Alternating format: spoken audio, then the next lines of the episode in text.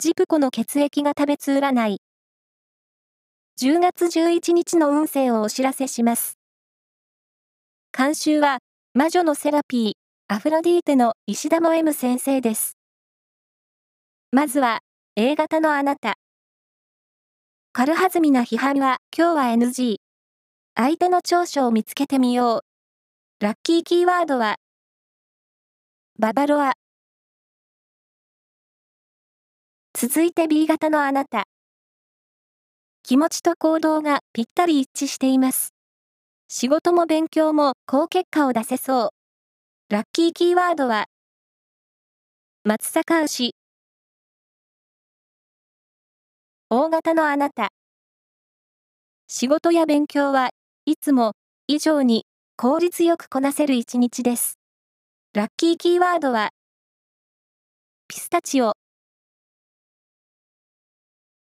最後は AB 型のあなた。あまり話をしなかった人とも仲良くできるチャンスがありそう。ラッキーキーワードは、アクセサリーショップ。